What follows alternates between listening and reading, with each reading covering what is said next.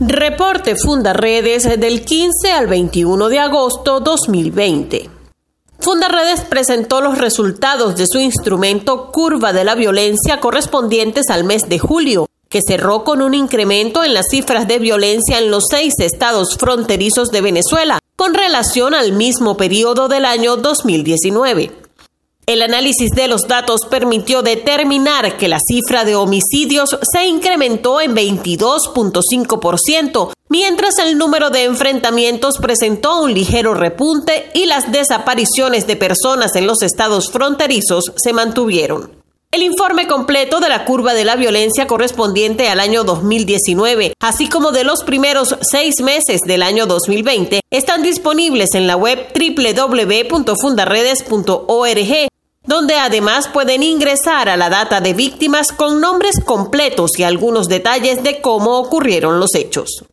Fundaredes denunció ante la Defensoría del Pueblo la violación de derechos y los tratos inhumanos contra los migrantes retornados en los refugios habilitados por las autoridades venezolanas para cumplir la cuarentena durante la pandemia de la COVID-19 lugares donde no se garantizan las condiciones mínimas de alojamiento, atención en materia de salud ni tampoco se respetan los lapsos de aislamiento que deben cumplir las personas para permitirles llegar a sus destinos. Fundaredes realiza seguimiento constante a las vulneraciones de derechos humanos en Venezuela durante este tiempo de contingencia. En medio de la emergencia humanitaria compleja que vive el país, las carencias se superponen y se complementan para hacer más difícil la vida de los venezolanos. La falta de gasolina frena la distribución de alimentos, el comercio y la producción. Sin gasolina, el personal de salud debe exponerse a caminar varios kilómetros para llegar a sus guardias y los pacientes de enfermedades crónicas enfrentan un real riesgo de muerte. En algunas entidades, el 98% de las estaciones de servicio se encuentran sin combustible, agudizando la emergencia generada por la COVID-19, cuyas cifras de contagio y fallecimientos continúan en ascenso en todo el país.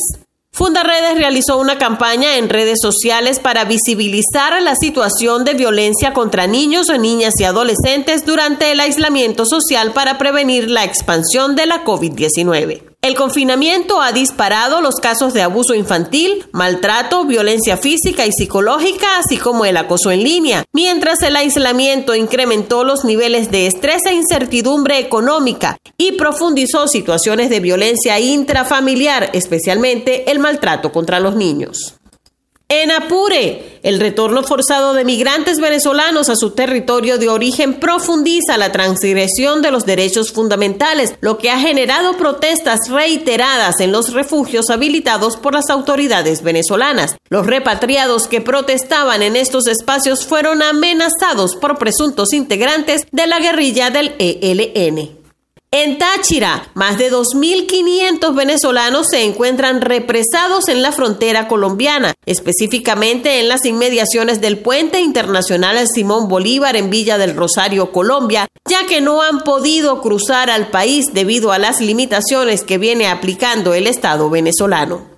En Bolívar, Fundaredes denunció ante la Fiscalía Superior el incremento de la violencia mediante las pugnas entre grupos armados irregulares quienes tomaron la zona minera poniendo en peligro el hábitat, la vida y las tierras indígenas ancestrales. Los pueblos Yecuana y Sanema indicaron que estos grupos armados irregulares de origen colombiano, así como los llamados sindicatos, están destruyendo todo el ecosistema con la explotación minera ilegal. Denuncian además que en la zona el ELN y otros grupos armados irregulares mantienen laboratorios de coca que alimentan las actuaciones de organizaciones internacionales de narcotráfico.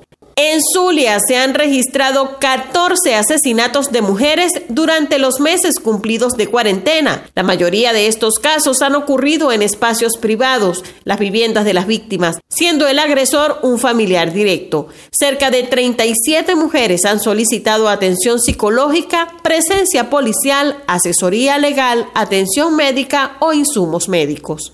Comparte, ayudemos a vencer la censura en Venezuela. Consulta esta y otras informaciones en nuestro portal www.fundaredes.org.